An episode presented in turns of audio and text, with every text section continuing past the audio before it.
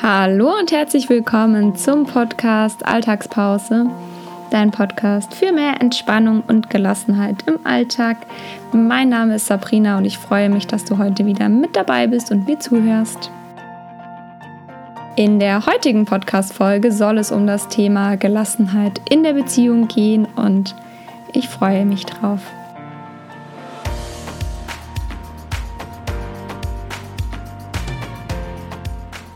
Ja, das heutige Thema habe ich ein bisschen vor mir hergeschoben. Ich habe ähm, eine Instagram-Umfrage gemacht, aber das ist schon ein paar Wochen her und habe da einfach mal gefragt, was euch interessieren würde und habe gefragt, ähm, was die nächste Podcast-Folge beinhalten soll, ob Gelassenheit in der Beziehung oder Gelassenheit im Alltag.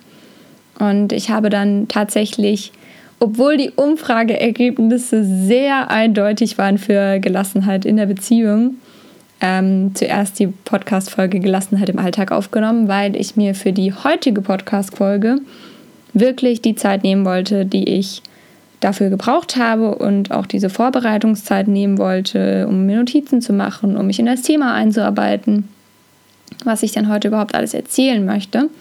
Und das habe ich jetzt geschafft und ich freue mich deswegen auf die Folge. Das Thema Gelassenheit in der Beziehung ähm, beschäftigt, glaube ich, jeden mal. Mm, und ich muss dazu sagen, also Gelassenheit definiere ich als innere Ruhe.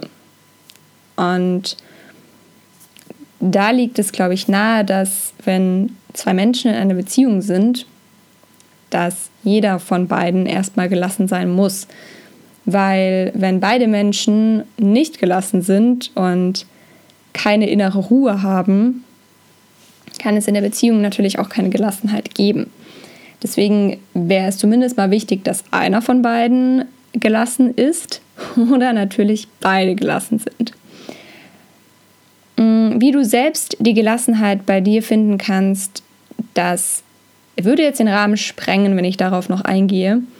Deshalb habe ich ja schon eine Podcast-Folge aufgenommen zu Gelassenheit im Alltag es wird da auch das Thema Selbstliebe angesprochen, gelassen mit sich selbst umzugehen, sich Zeit für sich zu nehmen. Und das erachte ich als einen sehr, sehr wichtigen Punkt ähm, beim Thema Gelassenheit. Aber wie bringe ich jetzt Gelassenheit in meine Beziehung? Da würde ich als allererstes mal einen Punkt ganz deutlich klarstellen. Man kann Menschen nicht ändern. Also wenn du einen Partner hast, bei dem dir ganz, ganz viele Dinge nicht gefallen oder ganz viele Angewohnheiten du nicht vertreten kannst, dann musst du dich entscheiden, ob du das entweder akzeptierst oder ob es vielleicht einfach nicht der richtige Partner ist. Denn du wirst den Menschen nicht ändern können, er muss das von sich aus wollen. Menschen verändern sich generell ihr ganzes Leben, wir wachsen, gerade wenn man sich viel mit persönlicher Weiterentwicklung beschäftigt. Dann liegt es natürlich nahe, dass man sich verändert. Aber Veränderung ist ja auch etwas Gutes. Man muss sich nur so verändern, entweder gemeinsam mit dem Partner oder so verändern, dass es für einen selbst in Ordnung ist. Und manchmal entwickelt man sich auseinander, das ist ganz normal. Manchmal entwickelt man sich aber auch gemeinsam. Deswegen, also wenn du hoffst, deinen Partner zu ändern, dann möchte ich dir jetzt nicht alle Illusionen nehmen, aber derjenige muss es von sich selbst wissen, wollen, können, ähm, sich zu ändern. Genau. Das war mir wichtig als Anfang zu sagen. Und jetzt möchte ich ein paar Tipps mit dir teilen, möchte ich ein bisschen ähm, auf die Kommunikation eingehen. Und ja, es geht bei Gelassenheit viel um emotionale Intelligenz. Gerade in der Beziehung ist es super, super wichtig. Was ist emotionale Intelligenz? Emotionale Intelligenz ist die Gedanken und Emotionen zu kennen, zu beeinflussen, zu deuten, empathisch zu sein, auch gerade in Beziehungen. Und je höher eine Person oder die Intelligenz einer Person ist, die emotionale Intelligenz, dann ähm, wird sie auch besser in Beziehungen kommunizieren können und die Beziehung wird gelassener. Wie sieht das jetzt aus? also, ähm, es ist super wichtig, seine eigenen Gefühle zu kennen. Und wenn jetzt eine Situation ist, zum Beispiel man ist eifersüchtig oder man ärgert sich über den Partner, dann ist es erstmal super wichtig, in die eigene Reflexion zu gehen.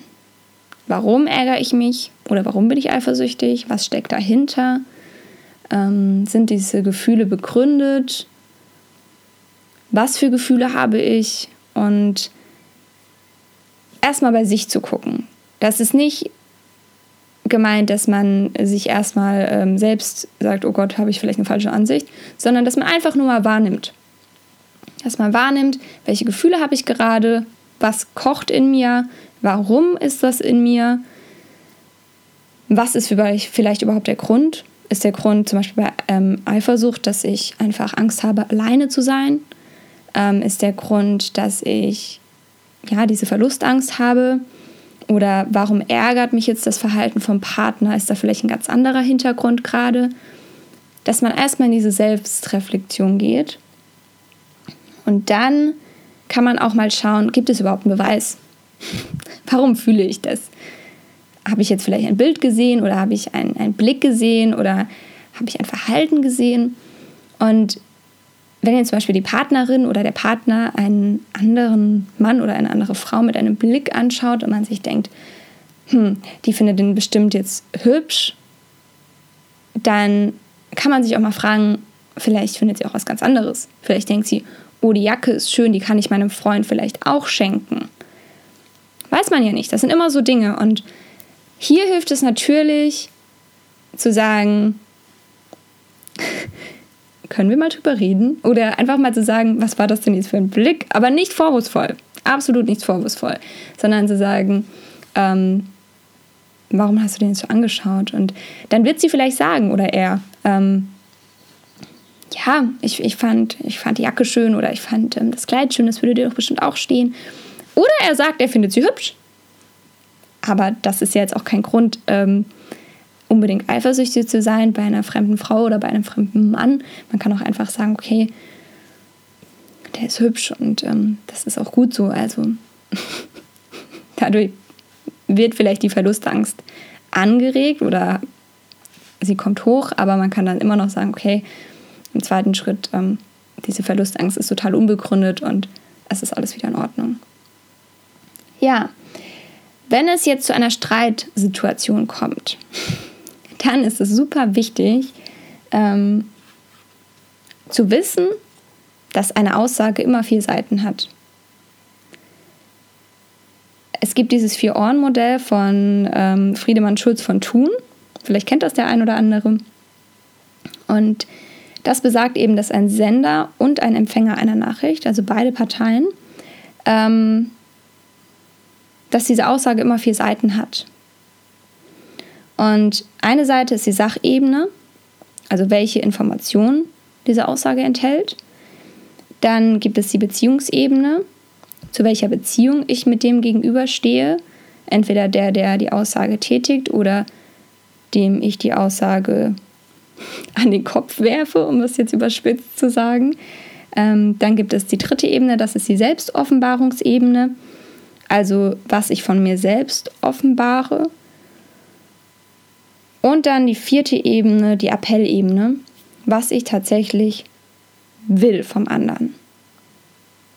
Und die Menschen hören auf einer Ebene meistens, auf ein oder zwei Ebenen, meistens mehr als auf anderen. Also manche Menschen hören immer nur das Appell raus, manche Menschen hören immer nur die Beziehung raus und es gibt auch viele, die immer nur die Selbstoffenbarung raushören. Auf der Informationsebene hören leider die wenigsten zu. Die Erfahrung habe zumindest ich schon gemacht. Ja, und das ist im Streit einfach ganz wichtig zu wissen, dass es bei jedem anders ankommt. Man sagt zum Beispiel was, das kennt ja wahrscheinlich jeder von uns, und der andere versteht das total anders. Und das ist gerade, glaube ich, in Zeiten von WhatsApp, wenn man nicht noch die Körpersprache bei sich oder beim Partner sieht, ähm, echt schwierig, weil du dann nie weißt, was will er mir jetzt gerade eigentlich wirklich damit sagen. Ich möchte das jetzt am Ende nochmal in ein paar Tipps zusammenfassen. Also erstens immer reden. reden, reden, reden über alles. Und vor allem nicht nur einfach irgendwas erzählen, sondern wirklich seine Gefühle ausdrücken, weil der Partner lernt einem nur kennen, wenn man wirklich, wirklich sagt, was man fühlt und was man denkt. Und dann können oft Probleme total schnell aus der Welt geschaffen werden. Dann ist es auch mal in Ordnung zu sagen, okay, wir nehmen uns jetzt beide kurz eine Auszeit, jeder geht in einen anderen Raum und dann warten wir mal zehn Minuten, bis wir uns abgeregt haben und dann kommen wir wieder zusammen und sprechen dann nochmal darüber. Und es ist nicht nur wichtig zu reden, sondern auch zuzuhören. Ich weiß, es fällt gerade in Streitsituationen oftmals schwer zuzuhören und zu sagen, okay, ich lasse den anderen aussprechen, weil man eigentlich ihm oft direkt ins Wort fallen möchte und das klarstellen möchte, dass das nicht so ist. Aber es ist super wichtig zuzuhören und dann auch mal zu sagen, ich habe das jetzt so und so verstanden. Und nicht zu sagen, nee, das stimmt doch gar nicht, was du jetzt sagst, sondern zu sagen, okay, ich habe das so verstanden, wolltest du mir das wirklich so sagen? Einfach mal reflektiert darüber nachdenken. Und das passiert wirklich, wenn man es nochmal wiederholt, weil dann vielleicht erstens auch dem Partner klar wird, okay, das habe ich wirklich so gesagt. Und man selbst merkt, okay, der hat das und das gesagt, meint ihr das eigentlich wirklich so? Und man gibt dem Partner nochmal die Chance, das über, zu überdenken. Außerdem sollte man generell Du-Botschaften vermeiden und Ich-Botschaften verwenden. Was ist jetzt eine Du-Botschaft?